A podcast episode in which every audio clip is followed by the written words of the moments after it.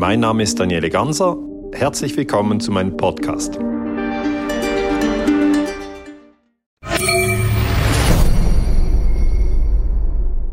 Liebe Cashkurs-Community, ganz herzlich willkommen zu einem neuen Zoom-Interview. Ich freue mich heute auf ein Gespräch mit dem allseits bekannten Daniele Ganser. Hallo Daniele, wie geht es dir? Grüß dich, Helmut. Ja, geht mir gut. Vielen Dank. Ich freue mich auf unser Gespräch. Vielen Dank für die Einladung vor allem. Ja. Ich habe zu Anfang gleich mal eine Frage, die wollte ich dich eigentlich schon länger mal fragen. Und zwar, du bist Historiker und stell dir vor, es gäbe eine Zeitmaschine. Welche Ereignisse würdest du in der Vergangenheit besuchen wollen oder welche Persönlichkeiten aus der Vergangenheit würdest du mal treffen wollen? Würdest du gern mal mit äh, Julius Caesar zu Abend essen oder wäre dein Wunsch doch größer, eher die Zukunft zu bereisen? Nee, ich würde schon gerne in die Vergangenheit, aber nicht jetzt 2000 Jahre zurück zu Julius Caesar, sondern ich würde dann gern zu Martin Luther King. Also die Frage hat mir noch nie jemand gestellt, aber wenn du sie jetzt so stellst, muss ich sagen, ich wäre gern bei Martin Luther King in Washington, also diese Rede hält I have a dream. Das würde ich gerne miterleben. Ähm, ich wäre auch noch ganz gerne eigentlich bei Gandhi in Indien, würde ich auch gerne erleben. Che Guevara in der Sierra Maestra 59. Fidel Castro dort auf Kuba. Also es gibt schon zwei, drei Momente, wo ich noch gerne dabei wäre. Aber dann im Rückblick bin ich vermutlich lieber wieder im Büro, wo es hier so angenehm ist, weil das waren ja auch alles schwierige Momente. Aber das sind einfach Figuren, die ich spannend finde. Und da wäre es natürlich spannend gewesen, sie direkt zu treffen, mit ihnen, mit denen zu sprechen. Und die sind jetzt alle tot. Hm. Ich bin auf die Frage gekommen, weil ich jetzt im Auto auf einer längeren Strecke mal wieder das äh, Hörbuch gehört habe von Andreas Eschbach, äh, das Jesus-Video. Und da geht es ja. darum, dass eine Kamera gefunden wird ähm, und es klar ist, dass irgendein Zeitreisender in die Vergangenheit gereist ist, um mit einer Kamera Jesus zu filmen. Würdest du Jesus nicht treffen wollen? Weil das Doch, ist so mein Favorit. Ja, klar, natürlich. Er hat auch gesagt, du sollst nicht töten oder ihr sollt nicht töten. Oder ja.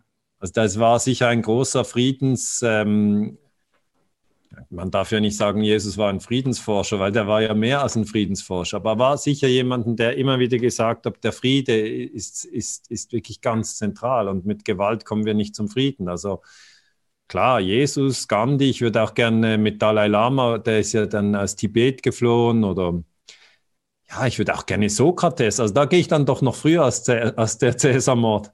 Es gibt verschiedene Persönlichkeiten, die ich gerne, ich würde auch gerne Sophie Scholl treffen, mhm. eigentlich. Wurde ja mit 23 Jahren während der Hitler-Diktatur umgebracht. Aber so diese, diese Personen, die ich spannend finde, ja, Jesus würde ich gerne treffen. 11. September, New York. 11. September, da wäre ich gerne im Bunker von Cheney. Weißt du, Cheney war ja damals im Weißen Haus, ging ins, in, ins äh, im Untergeschoss. Das ist das Presidential Emergency Operations Center.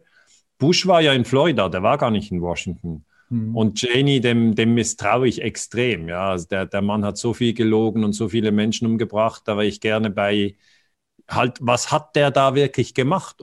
Ja, hm. Weil es gibt eine Aussage von Norman Minetta, der ist der, ähm, der äh, Zuständige für die Luftfahrt. Ähm, und der hat gesagt, äh, Cheney habe dort unten einen jungen Mann empfangen, der gesagt hat, do the orders still stand? Also gelten die diese Anweisungen noch? Und dann hat Cheney gesagt, yes, the orders still stand. Irgendwelche, der hat irgendwelche Befehle rausgegeben, wir wissen nicht genau, was er gemacht hat. Mhm. Also mit Cheney würde ich mich nicht gerne treffen, aber ich würde gerne sehen, was der wirklich gemacht hat damals. Mhm. Ja, gehen wir mal in der Zeitmaschine von der Vergangenheit zurück in die Gegenwart.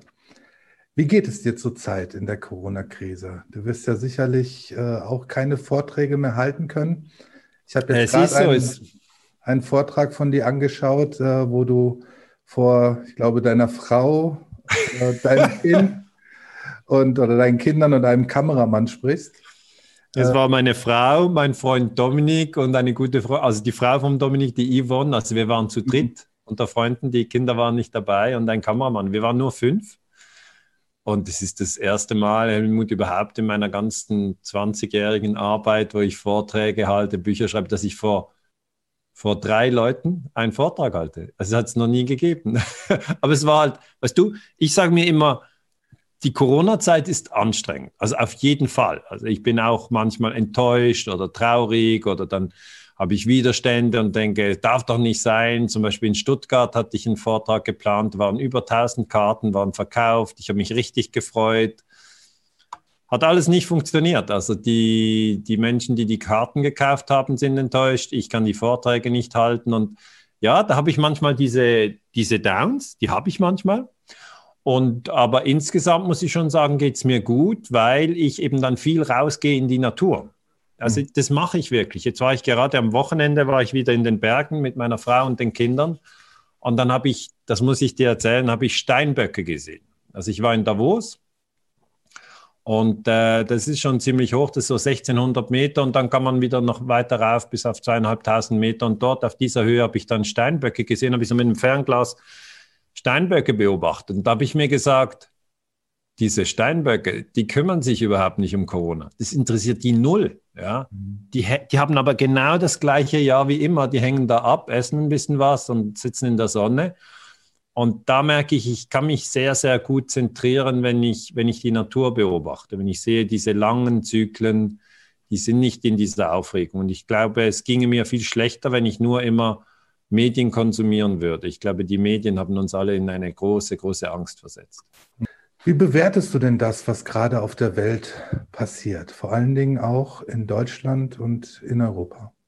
Wir haben jetzt gerade auch, äh, kam gerade eine Nachricht, die wollte ich, bevor ich das vergesse, die wollte ich mit dir besprechen. In Schleswig-Holstein ist jetzt ein Gesetz geändert worden, dass der Polizei erlaubt, selbst Kinder zu erschießen, heißt bei Kindern den finalen Rettungsschuss anzuwenden. Also ich kenne diese neue Nachricht nicht. Es gibt ja immer sehr viele Nachrichten und natürlich ist es auf jeden Fall falsch, Kinder zu erschießen. Ich weiß nicht, da, da sind wir auf einer Ebene, wo man, wo man, wo man sich fragen soll, über was, über was wird da überhaupt diskutiert. Man müsste jetzt herausfinden, äh, was die Polizei hier für eine Absicht hat. Äh, keine Ahnung, kann ich, kann ich nicht sagen. Aber hm. die, die grundsätzliche Entwicklung ist ja die, ähm, dass eigentlich die Diskussionskultur kaputt gegangen ist. Das, das ist etwas, was mir wirklich wehtut im Herzen. Also ich sage ja immer bei meinen Vorträgen, ich sage das schon sehr, sehr lange, wir alle gehören zur Menschheitsfamilie. Alle, jeder. Ob, ob man jetzt Angst vor dem Virus hat oder ob man Angst vor der Diktatur hat, jeder gehört zur Menschheitsfamilie. Also so, sowohl der, der Drosten gehört zur Menschheitsfamilie, als auch der Wodak gehört zur Menschheitsfamilie und, und, und der Bakti auch und, und, und, und alle und, und, und die Kanzlerin auch. Also ich, das ist ganz wichtig zu verstehen, dass wir alle Menschen sind und dass wir eigentlich im Gespräch bleiben sollten. Und wenn du mich fragst, ja, wie ich das beobachte, dann sehe ich einfach sehr viel Streit. Ich sehe sehr, sehr viel Streit. Ich sehe Streit, der, der wirklich tief, tief durch Freundschaften durchgeht, weil eben der eine sagt, hör zu, man, man muss jetzt unbedingt die Restaurants wieder öffnen weil sonst gehe ich Konkurs. Und der andere sagt, bist du verrückt? Der, dieses Virus ist so gefährlich, wir müssen die Restaurants für immer schließen. Und dann sind das sind ja zwei Ängste. Ja, die eine Angst ist die Angst vor Konkurs. Und ich habe, ich kenne Menschen in meinem Umfeld, die auch Geld verloren haben, die viel Geld verloren haben, weil sie einfach schließen mussten. Die haben aber nicht Angst vor dem Virus, die haben Angst vor, vor Konkurs, Armut und, und ja, Abstieg eigentlich. Sozialer Abstieg ist ja das. Und diese Angst ist real, die Angst vor Armut und die Angst vor Virus kann ich aber auch verstehen, weil ich habe auch Menschen in meinem Umfeld, die haben diesen Coronavirus gehabt und die hatten einen schweren Verlauf. Also die hatten richtig Schmerzen im Körper. Und darum äh, denke ich auch, muss man, ich hatte keine Probleme mit diesem Virus. Ich, ich hatte ihn nie, ja. Oder ich wüsste nichts davon. Aber ich sage einfach, die Menschen, die dann jemanden kennen, der einen schweren Verlauf hat, da muss man auch, da kann man nicht sagen, ja, nicht, man hätte gar nichts tun sollen. Das finde ich auch falsch. Man muss etwas tun. Aber jetzt zwischen diesen Gruppen wirklich das Gespräch hinzubekommen, habe ich mich gefragt, wie bekommt man das hin? Weil ich war auch am 1. August in Berlin, habe dort, äh, war dort an der Demonstration, habe mir mal die Leute angeschaut, weil da wurde ja immer dann gesagt, ja, alles Nazis. Ja, das stimmt überhaupt uns getroffen. nicht. Erinnerst du dich? genau, getroffen. ich kann mich erinnern. Aber das hab, ich habe danach auf Twitter gesehen, Covidioten seien das gewesen und Nazis. Hat irgendeine SPD, ich weiß nicht mehr, wie die Frau hieß. Kennst du die? Ich weiß nicht, eine Vorsitzende der SPD, aber ich weiß nicht mehr, wie die heißt. Aber es wurden halt dann, dann von den Politikern wurde auf die Bürger ge geschimpft. Und ich habe mir dann vorgestellt, ja, wenn jetzt eine Black Lives Matter Demonstration in Berlin gewesen wäre und die SPD hätte gesagt, ja, das sind alles Nazis, ja, das, das, das geht doch nicht. Also der Diskurs läuft in vielen Bereichen, ja, wenn du mich fragst, wie ich das empfinde, ich empfinde es als falsch. Und das, was ich möchte, und ich weiß nicht, ob ich die, die, die Reichweite habe, aber ich versuche halt allen Menschen zu sagen, versucht friedliche Kommunikation. Das heißt, mit wem auch immer ihr sprecht, ja, versucht herauszufinden, hat er Angst vor Diktatur, hat er Angst vor Virus oder hat er Angst vor Armut? Weil das sind drei verschiedene Dinge. Und dann versucht auch in euch hineinzuhorchen von einer Skala 0 bis 10. Habt ihr Angst vor Virus? Wenn das 8 ist, dann geht ihr nicht mehr aus dem Haus und wollt immer Masken tragen. Wenn das äh, bei Virus vielleicht eine 2 ist, dann habt ihr kein Problem, in einer großen Gruppe zu sitzen ohne Mundschutz. Ja? Hm. Aber wenn ihr jetzt, äh, das, das ist ganz unterschiedlich. Und dann rate ich, das wäre auch den Rat, den ich hier gerne teilen würde, halt den anderen auch wirklich zuzuhören und, und dann vielleicht zu sagen, du hast ein bisschen recht. Ja? Weil sonst ver verkrampft sich jeder auf seiner Position. Der eine sagt, du musst impfen, der andere sagt, nein, auf keinen Fall werde ich impfen. Und dann geht das, ich habe so viel Streit gesehen, weißt du? Hm. Zu viel Streit. Ich sehe zu viel Streit. Und der Streit, das macht die Menschen müde. Das macht sie müde, das macht sich traurig. Am Schluss getrauen sie sich nicht mal mehr ihre Meinung zu sagen. Und mhm. das ist das Traurigste, was in einer Demokratie passieren kann, wenn du dich nicht mehr traust zu sagen, ich sehe es so. Ja. Da bin ich ja einer, der immer hinsteht und sagt, ich sehe es so. Also ich sage ja, am 11. September wurde WTC 7 gesprengt. Das ist meine Meinung, das ist meine Ansicht. Mhm. Aber dann braucht es einen friedlichen Diskurs, nicht nur zum 11. September oder ja, jetzt hat ja Biden schon Syrien bombardiert. Auch darüber könnte man sprechen, friedlich sprechen. Aber ich, im Moment, ich sage, das ist eine lange Antwort, aber du hast mich gesagt, was, was stört dich? Was beobachtest du? Und ich, mich stört, dass wir im Moment sehr Mühe haben an, mit der friedlichen Kommunikation. Ich hoffe, das gelingt uns besser jetzt in den nächsten Monaten. Du hast gerade die verschiedenen Ängste angesprochen. Was ich beobachte, da ich auch viele junge Leute kenne, im ja. Alter von 16, 17, 18 bis 25. Ja. Ähm, es gab, es war früher so, dass eigentlich die größte Angst des Menschen, vielleicht kann ich das so verallgemeinern, ich weiß es nicht, die Angst vor dem Tod ist. War immer so die größte Angst. Ja. Und was ich jetzt feststellen muss, ist, dass viele nicht mehr Angst vorm Tod haben, sondern die größte Angst vom Leben da ist vor der Zukunft. Also das ist, glaube ich, bei, ich muss mich gerade ein bisschen fangen, Entschuldigung. Aber es ist eine Sache, wo wirklich tatsächlich die, diese jungen Leute Angst vorm Leben haben, vor der Zukunft haben. Es nimmt dich gerade richtig mit. He? Also du sagst, diese, diese, was tun wir den Kindern an, oder? Das ist ja das, was dich bewegt, oder? Und, richtig. Und das sehe ich auch. Ich sehe das auch. Also ich finde das falsch. Ich habe einen Freund hier, ich kenne ja vor allem mein Umfeld, ein Freund, der ist Lehr also der ist Rektor an einer Schule mit 100 Lehrern und dann sind noch irgendwie sehr viele Schüler, aber der sagt, die Jugendpsychiatrie in Basel ist überlastet. Ja. Und er sagt, wenn die Jugendpsychiatrie überlastet ist, das ist, das ist ein Zeichen, dass es den, den Jugendlichen, das ist ja, also sagen wir von 10 bis 25, was sind das alles Jugendlichen? Das sind auch junge Erwachsene, ja. Einfach diejenigen, die, die ins Leben starten, die jetzt die sich auf das 21. Jahrhundert irgendwie freuen sollten und die mit Mut irgendwie das etwas anpacken sollten, dass denen im schlimmsten Fall, ja zum Glück nicht allen, aber einigen wurde, wurde wirklich die, die Zuversicht genommen. Sie wurden, wurden mit Angst geflutet, ja.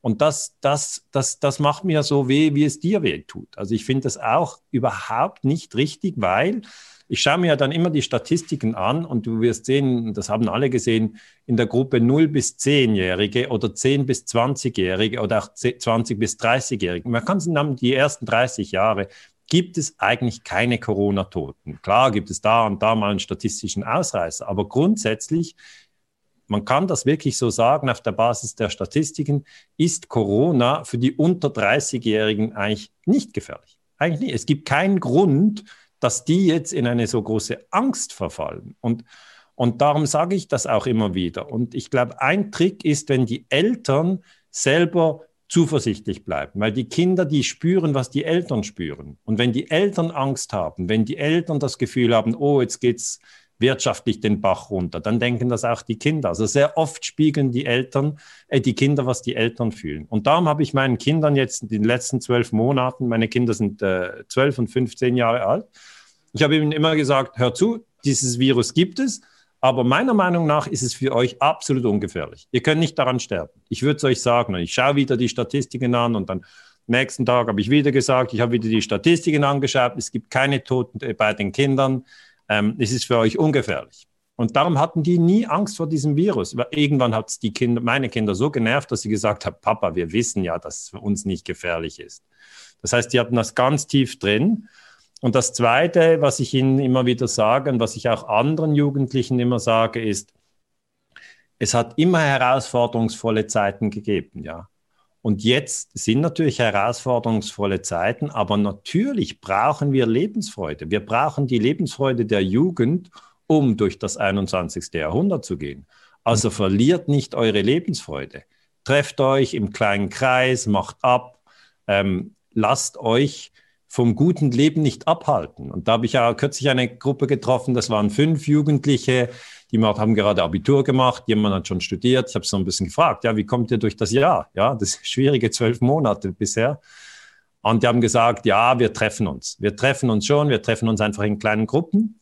Wir können halt nicht in die Clubs, wir können nicht in die Restaurants aber wir haben eh wenig Geld. Also wir treffen uns bei ihm zu Hause, bei ihr zu Hause. Wir sind vernetzt über die Smartphones und wir treffen uns und wir haben gut, gute Gespräche. Und dann habe ich ihnen auch gesagt, wenn ihr jemanden im Umfeld habt, ja, der nicht mehr rauskommt, der sagt, ich komme nicht, ja, ich komme nicht, immer wieder, nein, nein, bin nicht dabei, holt den raus, ja, bleibt verbunden, weil das ist wichtig, dass man niemanden zurücklässt, bei dem man das Gefühl hat, so im Sinn von, der Peter hat sich jetzt aber die letzten fünf Male, als wir ihn eingeladen haben, immer gesagt, ich bleibe zu Hause. Kann irgendwie nicht sein. Jetzt treffen wir uns und wir gehen mit dem mal drei Stunden durch den Wald. Also sich gegenseitig unterstützen, das ist auch jetzt möglich. Und ähm, ich denke, die, die äh, Diskussion wird jetzt immer mehr um das auch drehen. Wie geht es der Jugend? Was haben wir auch der Jugend angetan? Wir als Erwachsene, haben wir sie genügend begleitet? Haben wir sie genügend gestützt? Also ja, ich finde es sehr schön, dass du so mitfühlen bist mit der Jugend. Weißt du, mich nimmt das so mit, weil meine Kinder, meine Tochter wird jetzt 18, die hat neulich zu mir gesagt, ähm, Papa, weißt du, als Corona angefangen hat, war ich noch 16. Und jetzt wird sie am 22. März 18 und sagt, guck mal, ähm, ihr habt immer so viel erzählt von der Zeit, als ihr 15, 16, 17, 18 wart. Und für mich persönlich ist es auch die Zeit in meinem Leben, wo man eigentlich am am intensivsten gelebt hat. Ne? Man hatte die erste ja. Freundin, man ist feiern gegangen, Disco und Autofahren und, und Autofahren erstmals, Motorrad. genau, genau, genau. Ne?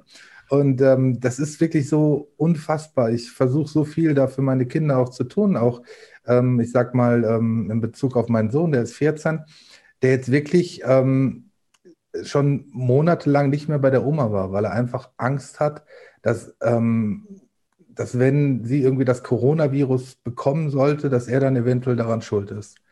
Und das ist, das nimmt mich richtig mit, das muss ich ehrlich zugeben. Ja, also ich, es tut mir, es tut mir richtig, richtig leid, weil das, was du erzählst, ich glaube, das, das passiert in vielen Familien. Und ich kann nur sagen, ich halte das für völlig falsch. Also wenn man den Kindern sagt, wenn die Oma oder der Opa stirbt, dann bist du schuld. Das haben ja die Medien immer wieder gesagt. Ja, das sagen, wurde auch in den Schulen gesagt. Das ist ja totaler Blödsinn. Denn in einem normalen historischen Ablauf muss immer die Oma und der Opa zuerst sterben. Das muss so sein. Was sollen denn die Eltern zuerst sterben oder sollen noch zuerst die Kinder sterben vor der Oma, der Enkel? Also all das ist ja absurd. Also wenn es der normale Zustand ist, dann wird die Oma sterben und dann wird der Opa sterben. Muss so sein, war immer so. Und dass man das jetzt mit irgendeiner Art von Schuld verknüpft, halte ich für kommunikativ ein totales Desaster, weil die Oma wird sterben. Und wenn das dann irgendwie verknüpft wird, dann denkt dann der Enkel oder, oder, oder die Enkelin denkt, ich bin schuld. Und da muss mich ich wirklich allen Kindern sagen, fragt eure Oma, ob sie, ob sie, ob sie gerne mit euch irgendwie ein Brettspiel, ich weiß nicht, Eile mit Weile oder Schach oder was die, die, die, die Großeltern gerne spielen, ob sie gerne mit euch spielen möchte oder ob sie selber gerne in Isolation sein möchte. Also die, die Großeltern haben ja schon so viel erlebt, dass ich von vielen älteren Menschen gehört habe, die haben meine Vorträge Corona und die Diktatur in China oder Corona und die Medien, da haben ein paar äh, das gesehen, haben die mir geschrieben, gesagt, Herr Ganser, ich finde Ihre Vorträge sehr gut, aber sagen Sie bitte immer auch, wir älteren Menschen, und dann Klammer auf, ich bin 78, Klammer zu, wir haben schon so viel erlebt in unserem Leben. Wir möchten selber bestimmen, ob wir isoliert sein wollen. Und wenn wir das wollen, dann soll man das bitte respektieren. Oder, oder ob wir die Gemeinschaft haben möchten, also mit den eigenen Kindern und mit den, mit den Enkelkindern und dann vielleicht früher sterben. Aber wenn wir das wählen, ist das völlig okay. Und bei mir ist es so, meine Mutter ist 77 und wir waren jetzt mit den Kindern und meiner Mutter in den Bergen tatsächlich, haben die Steinböcke angeschaut. Meine Mutter hat aber auch ganz klar gesagt, ich will den Kontakt zu den Enkelkindern. Ich will das. Und ich weiß nicht, wie es bei euch ist oder wie es in Deutschland die, die Situation ist. Ich sage nur, diese, diese Familien auseinanderzureißen, ja, das darf, das darf man nicht. Also es ist grundsätzlich ein, ein ganz wichtiges Kraftfeld, die Familie, dass man sich treffen kann, dass man sich austauschen kann. Und ich halte es für sehr wichtig, dass das auch die jungen Menschen so sehen, dass sie sich mit ihren Freunden treffen. Du hast deine Tochter angesprochen. Ich, ich, ich höre eben verschiedene solche Geschichten, ja. Einsamkeit, Depression, Isolation. Und das Gegenmittel ist immer das, dass man rausgeht, dass man sich in die Sonne setzt, dass man durch den Wald geht, dass man sich bewegt, Jogging, Velofahren, dass man Freunde trifft, dass man, dass man sich Gutes tut, ja, gute Musik hören, aufbauende, aufbauende Texte hört und friedliche Kommunikation. Weil wir haben uns da ziemlich in eine, in eine Talsäule reingerasselt. Das ist einfach die Angst, hat die Gesellschaft überflutet und gespaltet und das ist, äh, das ist nicht gut. Hm. Kannst du denn einen Plan dahinter erkennen? Ich meine, das, was du gerade beschrieben hast, wie die äh, Politik äh, mit den Kindern redet und was die Politik den Kindern vermittelt, hat Söder gerade wieder getan, als er einem siebenjährigen Mädchen erzählt hat, dass es ähm, besser ist, zu Hause zu bleiben, als zu sterben, so in dem Sinne, wofür er ja hm, sehr kritisiert wird in den Medien gerade. Plan, weißt du, also der Plan, wenn es denn einen Plan gibt, ist, dass die Politiker sich sagen, wenn wir den Menschen Angst machen, dann folgen sie uns. Ja, das ist der Plan. Mhm. Ich meine, ich, ich, man muss das ganz selbstkritisch sagen. Ich habe das auch schon verwendet, diese Technik, bei meinen Kindern. Ich habe gesagt, also im Straßenverkehr, da müsst ihr echt aufpassen, weil ich habe mal gesehen, wie ein Kind mit dem Fahrrad unachtsam, ohne die Hand rauszuhalten, einfach rausgeschwenkt ist und dann ist es überfahren worden, ja. Also das ist ja auch, dann arbeite ich als Erwachsener auch mit der Angst. Ich sage den Kindern, hört, hört, passt mal auf im Straßenverkehr auf dem Fahrrad. Ihr müsst unbedingt ein Zeichen geben, bevor ihr irgendwie links abbiegen wollt. Ihr könnt ja nicht einfach rausfahren mit dem Fahrrad und denken, ja, da wohnt mein Freund, weiß wohl jeder. Und ich hinten dran mit dem Auto und Lastwagen weiß das nicht. Also da habe ich auch, muss ich selber sagen, dieses Instrument Angst auch schon verwendet. Und ich glaube, die Politiker machen das jetzt genau gleich mit uns. Also die haben jetzt das Gefühl, äh, wir jagen der ganzen Bevölkerung Angst ein, weil sonst könnte ich, kann ich mir nicht erklären, dass man seit zwölf Monaten, es war, ja, wir sind jetzt im März 2021, sind schon fast 13 Monate, wo wir drin sind, ist das eine Angstpropaganda, wie ich sie noch nie, nie erlebt habe. Also, weißt du, jeden Tag irgendwie Fallzahlen, jeden Tag Todeszahlen, aber total losgelöst von, von Relationen. Ja, es, man müsste ja erklären, jeden, äh, jedes Jahr sterben in Deutschland so, so, so und so viele Menschen, diese Zahl angeben und im Moment sind so viele gestorben. Oder es gibt noch diese Probleme, jede Probleme, aber es ist ja nur der Fokus auf Corona. Also diese Einseitigkeit ich glaube schon, dass die Technik äh, dahinter ist. Man denkt, man macht den Leuten ein bisschen Angst, dann, dann gehorchen sie auch. Hast du denn äh, Zahlen parat? Mal zur Relation. Wir haben jedes Jahr auf der Welt 30 bis 40 Millionen Menschen, die verhungern. Davon sind 3,1 Millionen Kinder unter sechs Jahren, ja, die jedes Jahr auf der Welt verhungern. Ähm, ja. Diese Zahlen werden ja nun gar nicht publiziert oder in Relation gesetzt zu den Corona-Toten. Hast du die Zahlen untersucht? Ich habe es in deinem Vortrag gesehen, dass du es getan hast. Ja. Ja, ja, ich, ich mache es natürlich. Ich bin ja schon, ich bin ja immer ein globaler Analytiker. Dann sage ich, im Irakkrieg sind eine Million Menschen gestorben. Interessiert die Leute schon, aber so ein bisschen, weil sie sind ja nicht im Irak. Oder wenn wir über die Hungertoten sprechen, dann habe ich mal erklärt, am 11. September 2001 sind mehr Menschen an Hunger gestorben als durch Terrorismus. Das interessiert die Menschen auch ein bisschen, aber nicht so richtig, weil wir sterben ja nicht an Hunger. Also ich persönlich habe noch nie Hunger erlebt, du vermutlich auch nicht. Also so richtig Hunger hat noch habt die Generation im Zweiten Weltkrieg noch erlebt, aber wir haben ja eher das Problem vom Übergewicht. Und das Übergewicht wiederum ist ein Risikofaktor, dann einen schweren Verlauf zu haben bei Corona. Aber ich sage, letzten Endes, wenn man die Zahlen anschaut, dann gibt es immer ja, Menschen, die geboren werden und Menschen, die sterben. Und zwar in Millionen. Ja? Das sind so große Zahlen. Wenn wir weltweit summieren, dann kommen wir immer auf große Zahlen. Und das ist eigentlich das, was, was, äh, was sicher diese Angst so treibt. Ja, also man summiert weltweit Tote zu einem Thema und dann haben die Leute natürlich Angst zu diesem Thema. Jetzt Corona, macht man seit zwölf Monaten. Aber weißt du, Helmut, das könnte man mit Verkehrstoten auch machen. Da mhm. könnte ich dir auch weltweit die Zahlen zu den Verkehrstoten summieren oder zu den Hungertoten. Und dann könnte ich so ein Dashboard machen wie die, wie die John Hopkins University. Und wenn dann jeden Tag die Tagesschau über mein Dashboard zu den Hungertoten berichten würde, ja, dann wäre das ein großes Thema. Mhm. Aber jetzt ist halt einfach schon zwölf Monate einfach nur, nur, nur, nur Corona. Und äh, alle anderen, wenn jemand an Krebs stirbt, interessiert überhaupt nicht. Wenn jemand überfahren wird von einem Lastwagen, interessiert auch nicht. Also es ist jetzt einfach nur dieser Tunnelblick auf ein Thema. Das Thema ist ein Thema. Ich sage nicht, dass es kein Thema ist. Aber es ist eben jetzt sehr wichtig, dass man erkennt, dass zum Beispiel im Jahre 2020 die Menschheit überhaupt nicht ausgestorben ist, sondern wir sind netto um 80 Millionen gewachsen. Ja? Aber wenn du jeden Tag Tagesschau geschaut hast im Jahr 2020, dann warst du am 31. Dezember 2021, äh, 2020 überzeugt, morgen sind wir ausgelöscht. Also einfach das Gefühl, das mhm. Gefühl, das eben durch die Bilder, weißt du, erzeugt wird und durch die, die vielen Infizierten und die vielen Toten und nochmal die Infizierten, nochmal die positiv getesteten und was auch immer, ohne dass da unterschieden würde, wer ist denn überhaupt krank von dem positiv getestet, weil PCR-positiv heißt ja noch nicht krank.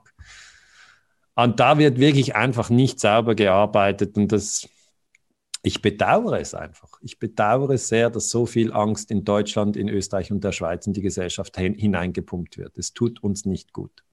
Wir haben gerade über den Plan gesprochen und ja. ähm, wir haben über die Ängste gesprochen, auch die Angst vor Diktatur. Denkst du, dass ein Plan dahinter stehen könnte, dass eine weltweite Diktatur errichtet werden könnte? Dass das so ein Plan ist von irgendwelchen geheimnisvollen Eliten? Wir sind jetzt ganz tief in der Verschwörungstheorie. Also ich hoffe es nicht, aber ich weiß es ja auch nicht. Weißt du, das muss ich ganz offen sagen. Ich weiß es auch nicht, aber ich hoffe es nicht, weil also diese Diskussion über eine Weltregierung, das, diese, diese Diskussion ist schon viel länger als Corona im Umlauf. Oder da hat man immer gesagt, ja, jetzt sind wir 193 Staaten auf der Welt.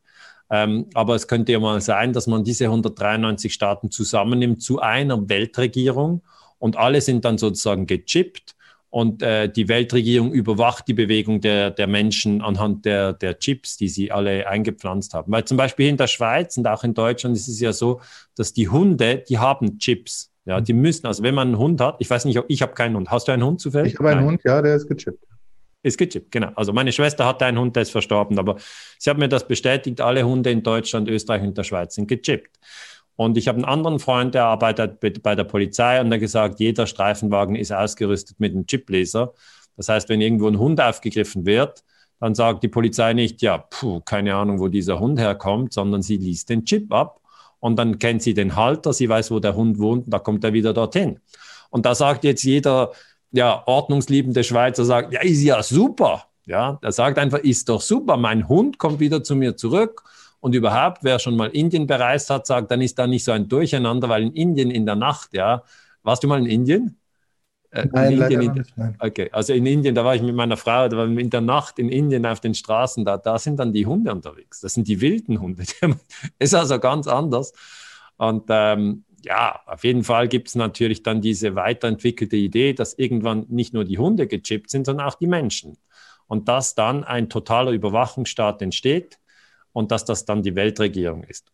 Gut, also um das klar zu sagen, ich bin dagegen, ich will das nicht. Ich fände das äh, wirklich eine ganz schlimme Entwicklung, aber das muss nicht so kommen. Also es ist eine mögliche Entwicklung. Es könnte auch sein, dass wir einen Atomkrieg haben und uns alle auslöschen. Das ist auch eine mögliche Entwicklung, da bin ich auch dagegen. Ähm, es gibt aber auch noch ganz andere Entwicklungen. Es könnte sein, dass wir eben die digitale Revolution, in der wir ja mittendrin stecken, dass wir die nutzen, um uns gegenseitig zu stärken. Ja, also ich habe hier mein Mikrofon und, und mein, meine Kamera, du hast dein Mikrofon und deine Kamera. Wir können uns austauschen, andere können das später gratis anschauen. Das ist ja erst möglich seit der digitalen Revolution. Ja, also wir können natürlich die digitale Revolution nutzen, um eine Massenüberwachung einzuführen. Ja, ich habe das bei China mal untersucht mit diesem Punktesystem und Gesichtserkennung und so. Ich ich mag das nicht. Ich kann es ganz offen so sagen. Aber man kann das auch anders nutzen. Man kann wirklich, man kann wirklich eine, eine Welt sich vorstellen im 21. Jahrhundert, wo sich mündige Bürger untereinander Mut machen oder auch Kurse austauschen. Der eine macht Yoga und unterrichtet das, der andere kann gut Gitarre spielen, unterrichten. Weißt du, es ist so viel Potenzial in diesem 21. Jahrhundert. Und dass es gerade das schlimmstmögliche Szenario eintrifft, als eine globale Diktatur mit allen Menschen, die gechippt sind, das glaube ich nicht. Ich hoffe es nicht und ich will es. Kommen wir mal zurück zu den verschiedenen, ähm, ja, zu den verschiedenen Maßnahmen, die getroffen wurden auf der Welt. Wir haben also einmal das Beispiel Deutschland mit einem der härtesten Lockdowns in Europa. Wir haben ja. das Beispiel China, das ja überraschend wenig Covid-Tote hat, obwohl dort die Pandemie angeblich begonnen hat. Und wir haben zum Beispiel Schweden. Ähm, wie siehst du diese verschiedenen Maßnahmen, die getroffen wurden? Du hast sie verglichen. Also ich finde das halt unglaublich spannend, dass Schweden ohne Lockdown, ja, und ohne Maskenpflicht die letzten zwölf Monate gemacht hat. Ja. Und das ist ein Riesenkontrast zu Deutschland, zu Österreich und der Schweiz. Und da müssen wir schon nach Schweden schauen und fragen, okay, ihr habt keinen Lockdown gemacht, ihr habt keine Maskenpflicht, sind denn alle gestorben? Und die Antwort ist nein, es sind nicht alle gestorben. Jetzt ist natürlich die Sache so, es wird diskutiert und es wird noch lange diskutiert werden, ob Andres Tegnell, das ist der Chefepidemiologe von Schweden, der eigentlich wirklich ein sehr, sehr interessanter Mann ist, der diesen freien Weg wählt, ja, ob der das jetzt richtig gemacht hat oder nicht. Er hat auch gesagt, wir hatten viele Tote in den Kranken, äh, in den Altersheimen, zu viele Tote. Das hat er selbstkritisch gesagt. Wir hätten dort besser schützen sollen weil das natürlich die Risikogruppe ist. Die Risikogruppe ist ja vor allem ab 80 Jahre mit Vorerkrankungen, die sind sehr gefährdet. Ähm, da sind auch in Schweden viele gestorben. Ähm, ich glaube, wenn man die, die Zahlen auf die Million runterbricht, ist, ist Schweden ähm, ein bisschen schlechter dran als Deutschland und die Schweiz und Österreich. Aber es ist ja nicht nur, man kann ja dann als Historiker nicht nur die Zahl Tote runtergebrochen auf die Million nehmen, und das dann am Ende 20, ja, vermutlich Ende 2021 macht es Sinn, das Jahr 2020, das Jahr 2021 zu summieren, dann durch die Million äh, Bewohner zu teilen und dann hat man eine Zahl für Schweden, eine für Deutschland, eine für Österreich und für die Schweiz. Mhm. Aber auch wenn dann Schweden sozusagen mehr Corona-Tote haben sollten, also immer an oder mit Corona, das ist ja diese Differenzierung, die man anschauen muss, ähm, dann ist zu schauen, wie, geht, wie, wie ist die psychische Gesundheit des Landes. Ja? Und ich glaube, ein Land, das, das eben auf Freiwilligkeit setzt, das sagst, du kannst eine Maske tragen, aber nicht du musst, ja, das finde ich natürlich sehr attraktiv. Ein Land, das sagt, ja, du kannst ins Restaurant gehen, wenn du willst, ja, die, es gibt keinen Lockdown, die Läden sind weiterhin geöffnet. Da, da entsteht viel weniger diese Angst, die du angesprochen hast von, von, von, einem, von deinem Jungen, der sagt, ich will nicht zur Oma, weil sonst bin ich ja dann schuld, wenn sie stirbt. Also diese, diese komischen Gedanken, die einfach nicht die Wahrheit sind, ja, mhm. die sich aber über die Medien und die Gespräche hier und dort in die Köpfe reingefressen haben und dort viel Schaden anrichten, die hat man vermutlich in Schweden weniger. Ist dann natürlich wieder schwierig zu messen. Mhm. Und dann weiterer äh, Blickpunkt auf China. Bei China, und das ist ja absolut überraschend, sind die Todeszahlen unter 5000. Ja, und das ist einfach verrückt. An und mit Corona, es ist einfach an und mit Corona gestorben in China unter 5000. Seit, und das Land hat 1,4 Milliarden. 2020, Entschuldigung? Ja, im ganzen Jahr 2020. Okay. Und das Land hat 1,4 Milliarden Menschen, ja. Und dann sage ich mir, ja, wie kann denn das sein, dass China weniger Tote hat als die Schweiz? Wir sind, wir sind hier 8 Millionen in der Schweiz, die Chinesen sind 1,4 Milliarden und die haben weniger Corona-Tote und machen eine Poolparty in Wuhan. Und dann gibt es immer zwei Möglichkeiten. Die eine Erklärung ist, die Zahl ist einfach gelogen. Diese Möglichkeit gibt es immer in der Politik. Ist es so? Ich weiß es nicht. Ich, ich stelle ja nur die Frage. Ich sage, das ist eine unglaublich tiefe Zahl. Mhm. Also, nehmen wir an, sie ist gelogen, gut, dann, dann, dann, dann müssen wir nicht mehr länger darüber sprechen, dann haben wir einfach keine Transparenz. Die andere Möglichkeit ist, die entspricht der Wahrheit. Da muss man sich fragen, ja, also wenn das die, die echte, wahre Zahl ist, äh, warum ist denn jetzt in China sozusagen das Leben wieder geöffnet, während wir hier noch sozusagen in chinesischen Verhältnissen leben, weißt du, mit Lockdown? Mhm. Und ich kann das nicht abschließend beurteilen. Ich sage einfach, es ist für, für den normalen Bürger, ist es niemals möglich, 193 Länder gleichzeitig zu beobachten. Das geht einfach nicht. Zu viele Daten. Und dann empfehle ich immer, ähm, dass man immer wieder mal eingibt, Schweden und Corona, China und Corona und dann Deutschland oder Schweiz und Corona. Weil dann diese Länder zu vergleichen, das finde ich speziell interessant. Weil es sind ganz verschiedene Wege. Der, der schwedische Weg, einfach gesagt, ist der liberale Weg, also der freiheitorientierte Weg, kein Lockdown und Masken freiwillig. Der chinesische Weg ist der totalitäre Weg, dass man sagt, so, Wuhan ist abgeriegelt, ihr bleibt im Haus ihr, ihr könnt einfach nicht mehr raus. Das war der erste Lockdown in, der, in, der, in dieser ganzen Corona-Geschichte überhaupt. Der war ja in Wuhan. Hm.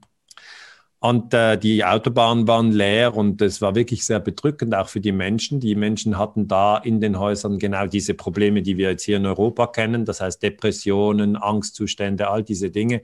Äh, dann auch äh, Streit in der Familie, diese Dinge, die wir eben hier auch haben. Und dann hat aber China gesagt, so und jetzt ist vorbei. Und dann kommt die Poolparty im August 2020. Mhm. Und ich denke, man wird dann noch in, ja, in einigen Jahren wird man zurückschauen und sich fragen, welches Land hat denn wirklich den richtigen Weg gegangen? Wer, wer, hat, wer hat zwischen Diktatur und Virus und, und Armutsangst richtig abgewogen? Was rätst du denn unseren Zuschauern, und zwar denen, die tatsächlich Angst haben vor was auch immer, wie sie am besten damit umgehen können. Ja, also ich, mein, Haupt, mein Hauptratschlag ist wirklich, dass man versteht, dass man die Angst hat, aber dass man nicht die Angst ist. Das ist eigentlich die Technik, die ich immer einsetze, bei mir selber. Wenn ich eine Angst habe, dann beobachte ich die von außen, wie ein Adler eine Maus beobachtet auf dem Feld. Ich schwebe da oben über meiner Angst und schaue runter und dann sage ich mir, ah, interessant, jetzt hast du diese Angst. Hm. Und dann kommt schon eine gewisse Entspannung rein. Also man sieht, man ist das beobachtende Bewusstsein, in dem Ängste aufsteigen und auch wieder vergehen. Man ist nicht die Angst, sondern man ist das Bewusstsein. Und in diesem Bewusstsein sind auch schon Freuden und, und ja, Glücksgefühle aufgestiegen und die sind wieder vergangen. Also das, das ist, wenn man länger dabei ist, erkennt man ja, da, da steigt immer mal wieder etwas auf und das vergeht auch wieder. Also nicht sich mit der Angst identifizieren, das ist das Erste. Das Zweite ist, dass man ähm, die Neuronen, der Mensch hat ja unglaublich viele Neuronen in seinem Kopf, dass man die selber steuert. Man soll sich also nicht unbewusst vor die Tagesschau setzen und jeden Tag sich das anschauen und dann am nächsten Tag noch die Süddeutsche Zeitung lesen. weil irgendwann bekommt man sonst durch die Medien eine, eine Angststörung. Ja, das ist jetzt leider so, dass, dass, ich, dass ich davor warnen muss, dass man den Medienkonsum, den unkritischen Medienkonsum führt im Moment zu Angststörungen, weil die Medien haben es so total übertrieben mit diesem Corona, dass einfach die Leute fix und fertig sind, wenn sie sich das jeden Tag geben. Und was ich als Alternative vorschlage, ist, dass man sich hinsetzt und mal aufzählt, was denn gut ist im Moment. Das fällt ja manchmal total unter den Tisch. Dass man zum Beispiel, also ich, man kann sich hinsetzen und sagen, ja, das Dach vom Haus ist doch noch dicht, ja, da regnet es nicht rein. Und dann denkt man vielleicht, ja, was ist das für eine bescheuerte Idee? Das interessiert mich jetzt nicht. Aber da muss man wirklich den Geist disziplinieren und sagen, das Dach ist dicht, okay? Ja. Das mache ich selber. Setz mich hin. Und dann merke ich so, ein Teil von mir sagt, nein, aber das ist jetzt nicht das Thema, Corona ist das Thema. Sage ich, ja, aber Daniele, wenn es jetzt ins Haus reinregnen würde, das würde dich schon ärgern, oder? Das wäre doch ein echtes Problem für dich. Da wäre dann Handlungsbedarf, würde ich sagen, ja, stimmt. Ja, also gut, es ist aber dicht. Freust du dich denn jetzt? Und dann kommt nicht so, weißt du, Helmut, ist keine Ekstase, die sich dann breit macht, aber es ist so ein Gefühl von, ja, stimmt, gewisse Dinge sind in Ordnung. Und dann, ähm, bei, je nach Situation, in der man drin ist. Also ich sage mir dann, sind die Kinder gesund? Ja, also leiden sie an Corona und liegen sie sterbend im Bett oder sind sie gesund? Und dann sage ich, na, die sind eigentlich gesund. Also die haben, es gibt hier kein Problem, auch wenn es in den Medien immer heißt. Ja. Und dann sage ich mir drittens, und die Rechnungen sind bezahlt, oder? Sind sie bezahlt? Und dann denke ich mir, ja, aber ich habe diesen Vortrag nicht halten können und dort habe ich auch Geld verloren und überhaupt, also wie lange ich die Rechnung noch zahlen kann, weiß ich auch nicht. Und der, der, der Geist geht schon nach vorne und sieht schon, wie man unter der Brücke um einen Euro bettelt, oder? Er, er geht immer in die Extreme raus. Und da würde ich wirklich raten, den Geist zurückholen und sagen, ist Zustand heute, sind die Rechnungen bezahlt, ja oder nein? Und wenn sie bezahlt sind, für das auch ein, ein, ein Gefühl der Dankbarkeit entwickeln. Mhm. Oder anderer Schritt, dass ich, dann setze ich mich in die Sonne und sage, ha, die Sonne scheint aber, scheint aber schön heute, ja. Hast du schon gesehen? Jetzt sind diese Krokusse, die sind frisch hier im Garten, sind die Krokusse und, und, ähm, und Primeli. Ich weiß nicht, ob ihr die gleich, habt ihr die gleichen Ausdrücke? Krokus, Primeli, das sind so in der Schweiz die Frühlingsblumen. Ja, ähm, Krokus und ähm, Primeln, ja. ja, genau. Aber dann schaue ich eben auch wirklich hin, weißt du? Dann setze ich mich da hin und schaue, schau mal diese, schau mal diese wunderschöne Pflanze, die hier blüht, während ich vielleicht in Gedanken verloren irgendwie eine, eine große Sorge wälze. Und dann sage ich so, dann, dann zwinge ich mich wirklich, Helmut. Ich zwinge mich dann eine Minute oder zwei Minuten einfach die Schönheit der Pflanze zu sehen. Ja. Oder auch als ich die Steinböcke beobachtet habe, ich konnte die ja nur durchs Fernglas sehen, aber das war vor zwei Tagen, das war wirklich so eindrücklich. Die sitzen dort, die kümmert Corona null und nix. Die mhm. haben kein, das ist für sie, ist für sie auch kein Gesprächsthema, weißt du? Die sitzen da auf ihrem Felsen, das Leben geht seinen Lauf, sie suchen sich, und da war, lag viel Schnee, die hatten nicht viel zu essen, ähm, äh, aber die, die hatten noch ein bisschen Speck vom letzten äh, Herbst und den verdauen sie jetzt. Aber sie finden auch irgendwie, finden die noch Flechten. Ich frage mich, was die zu essen finden auf diesen Steinen und dem Schnee. Aber gut, ich sage einfach, ich beobachte das und sehe diese Schönheit. Und das ist eigentlich, das ist eigentlich eine Dankbarkeitshaltung. Dann bin ich für, für das dankbar, was ist. Und ich zähle das auf. Also nochmal zusammengefasst, die Tricks, die ich anwende.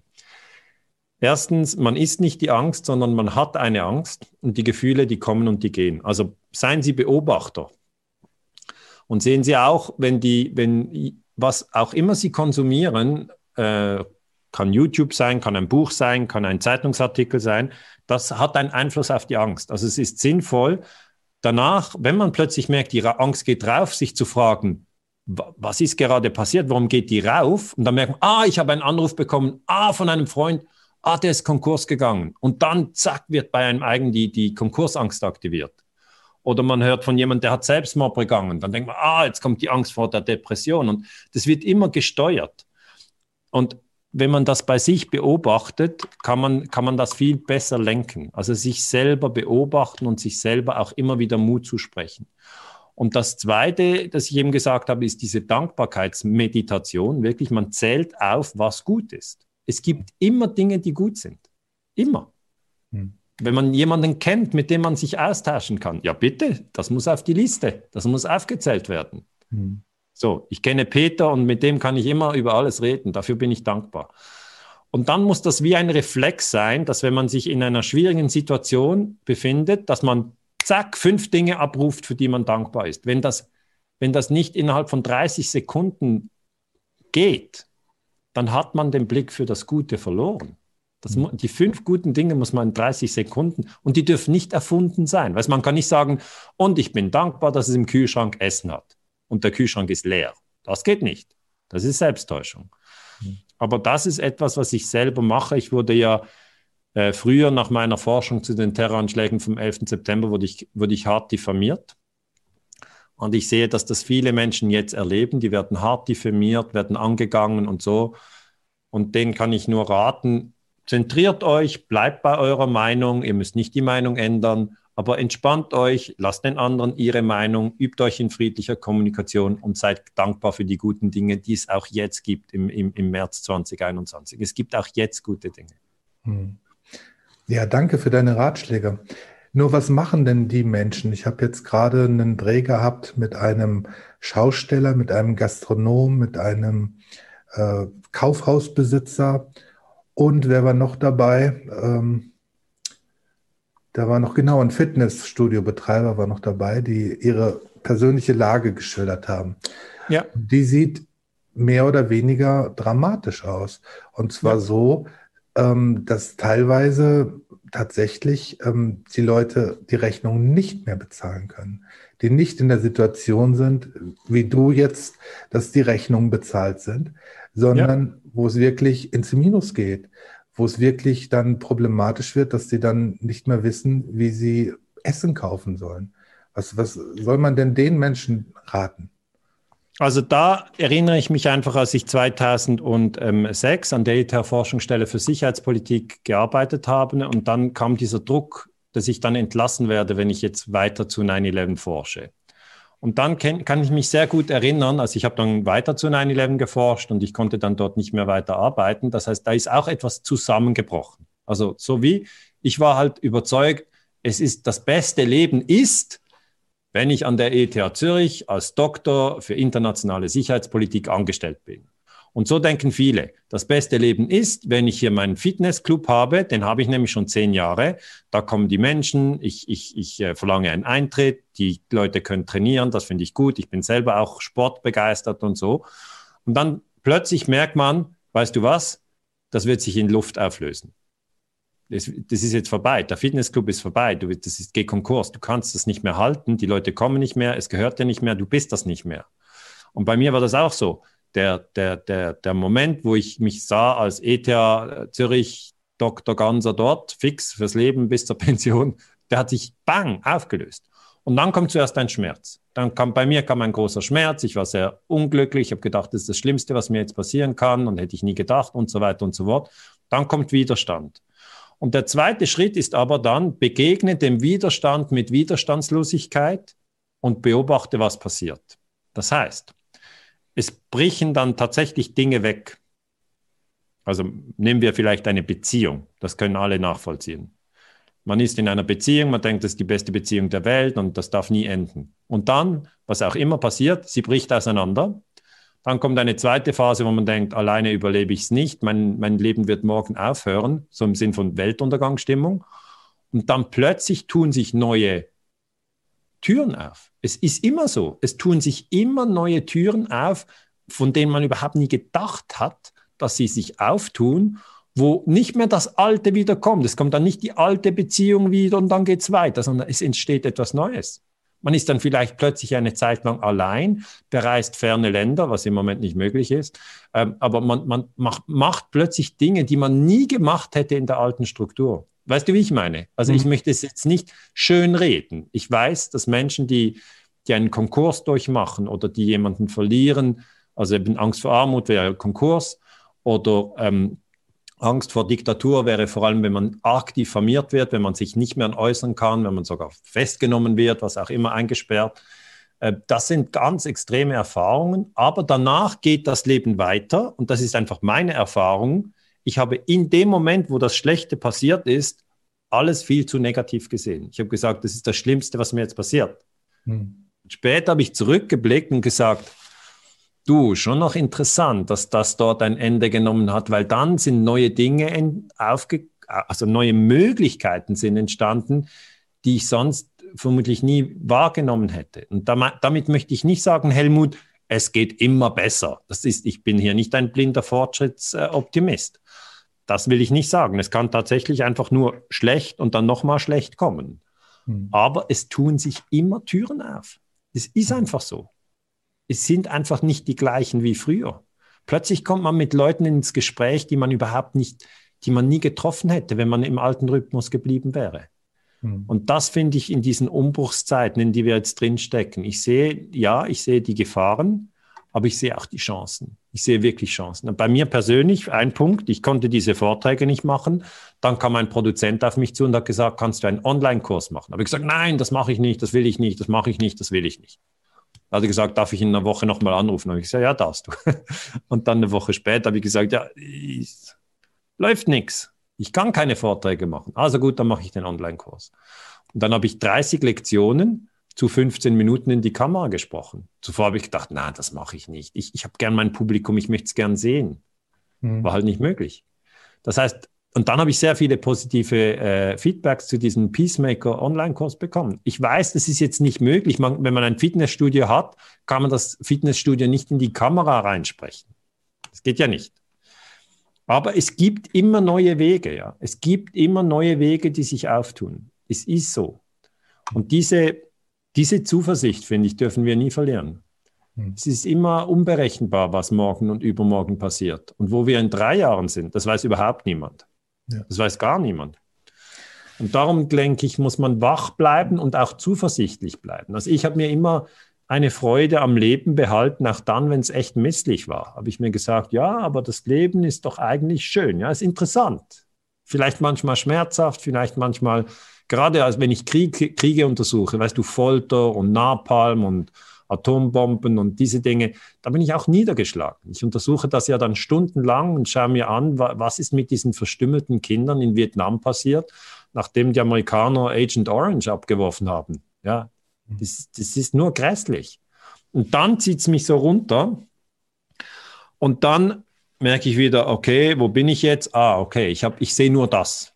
Ich sehe nur das. Krieg, Ver Verwüstung, Tod, Lüge, Lüge. Vietnamkrieg ist auch auf einer Lüge aufgebaut, den Golf- und Tonkin-Zwischenfall 1964 von Johnson, erlogen, einfach erlogen. Gut, dann, dann, das nimmt mich dann auch mit. Aber dann richte ich mich wieder innerlich auf und sage, es gibt so viele wunderbare Menschen. Die gibt es einfach. Die gibt es wirklich. Und das Leben an für sich ist, ist, ist wunderbar. Und dann richte ich mich an dem wieder auf. Ich weiß nicht, ob das jetzt diesen Menschen hilft, mit denen du gesprochen hast, aber diese Grund, diese Grundhaltung, dass das Leben etwas sehr, sehr Wertvolles ist und dass die Menschen auch wirklich gute, gute, gute Wesen sind eigentlich. Sie können sich natürlich täuschen, foltern, töten und so, das weiß ich alles. Aber sie können sich auch helfen und unterstützen und, und, und, und, und neue Wege zusammengehen. Das, das, dieses Potenzial im Menschen, das sehe ich jedes Mal, wenn ich jemanden in die Augen blicke, wirklich. Ja, vielleicht ähm, noch ein kleiner Beitrag von mir dazu. Was ich mir oft vorstelle, ist, dass ich in meine Zeitmaschine einsteige und zurückgehe in die Zeit, als ich 16, 17, 18 war. Und ich stelle mir dann immer vor, wenn mir damals jemand gesagt hätte in der Zeit, was aus meinem Leben wird, welche tollen Menschen ich treffen werde, mit welchen berühmten Menschen ich auch schon sprechen durfte, die ich persönlich besuchen durfte. Mir fällt gerade Norbert Blüm ein, den ich zu Hause in seinem Wohnzimmer interviewt habe, was für mich ein unglaublich tolles Erlebnis war. Oder als ich Heinz Rühmann getroffen hatte am Tegernsee und mit ihm sprechen durfte. Das waren alles so Erlebnisse. Und ich glaube, wenn mir mit 16, 17, 18 jemand das prophezeit hätte, was dass ich tolle Kinder haben werde, glücklich verheiratet bin, jetzt seit 22 Jahren bin ich mit meiner Frau zusammen, ähm, dann wäre ich in die Luft gesprungen vor Freude. Ja. Und ich glaube, dir geht es wahrscheinlich ähnlich. Ja, aber du hast auch wie ich harte Zeiten hin und wieder durchgemacht, oder? Das ja, ist doch einfach so. Natürlich. Und, und, und, und dieses Glück und das Leiden, das ist dieses Paket, das ist einfach, so ist es geschnürt. Ich kenne niemanden, der durchs Leben kommt ohne Leiden. Und jemand hat mal gesagt, Eckhart Tolle hat das mal gesagt, ja, was wäre denn, wenn der Mensch nicht leiden würde? Werden das nicht toll? Und dann äh, ist aber die Antwort, dann wäre vermutlich äh, oberflächlich, egozentrisch und empathielos. Weißt du, durch das Leiden, das ist ja auch das Mitfühlen, dass man sieht, ah, jetzt leidet ein anderer Mensch, ah, ich habe auch schon gelitten, ah, vielleicht kann ich ihm helfen. Ja, das denke ich immer, wenn ich sehe, ja, da wird Syrien bombardiert, da wird Afghanistan bombardiert, da habe ich Mitgefühl und da möchte ich irgendwie helfen, obwohl ich noch nie in Syrien oder Afghanistan war. Und dann versuche ich aufzuklären über die Kriegslügen. Und das ist eigentlich diese, diese auch die Demut, dass wir ja nicht alles in der Hand haben. Abends in der Nacht jetzt in den Bergen war wieder der Sternenhimmel, wunderbar. Habe ich die Sterne gesehen. Das sind ja Milliarden von Sternen. Und dann sage ich mir, jeder dieser Stern ist eine Sonne. Das sind alles einzelne Sonnensysteme. Und wir hier mit unserem Planeten und unserer Sonne denken, wir sind das Zentrum des Universums, aber das, wir kennen das Zentrum des Universums gar nicht. Es ist so riesig. Und dann bin ich ganz demütig und, und, und, und weiß nur, dass ich nichts weiß und denke, boah, das ist schon abgefahren, hier auf der Erde zu sein im Jahre 2021. Ja, das war ein wunderbares Schlusswort, Daniele. Und ich hoffe, dass du dein Vertrauen äh, behältst. Ähm, ich behalte auch mein Vertrauen und ähm, wie du gesagt hast, es gibt schwere Zeiten, aber tatsächlich gibt es auch immer wieder gute Zeiten. Ja, es gibt immer, es gibt immer Licht und Schatten. Ich merke gerade, jetzt kommt hier das Licht so rein, dass irgendwie mein Bild vermutlich so ein bisschen ein Licht-Schatten-Mix ist. Für das möchte ja. ich mich entschuldigen. Ich müsste mir hier mal eine bessere Beleuchtung kümmern. Aber irgendwie passt es auch. Also das, das Leben ist ein, ein, eine Mischung aus Licht und Schatten. Das ist meine, meine Erfahrung. Und Helmut, ich finde es wunderbar, wie du dich wie du dich in die Jugend hineinversetzt und auch ihnen für sie sprichst. Also als Familienvater und auch als aktiver Journalist, der wirklich nicht will, dass die, dass die Kinder, dass die Kinder und die Jugendlichen leiden. Also das, das mhm. finde ich sehr schön und ich hoffe, ja, dass noch viele Menschen sich hier dieser Sache anschließen und einfach schauen, was passiert in diesem Jahr 2021 mit den Jugendlichen und wie können wir den, wie können wir den Freude, Kraft und, und, und, und, und Energie und, und Lebensfreude geben und ihnen den Raum geben, den sie brauchen. Also das ist, dünkt mich in diesem Jahr 2021 ganz, ganz wichtig. Also ein Jahr für die Jugend, das, das fände ich schön. Ich danke dir ganz herzlich, Daniela. Ich danke dir, Helmut. Vielen Dank für das schöne Gespräch.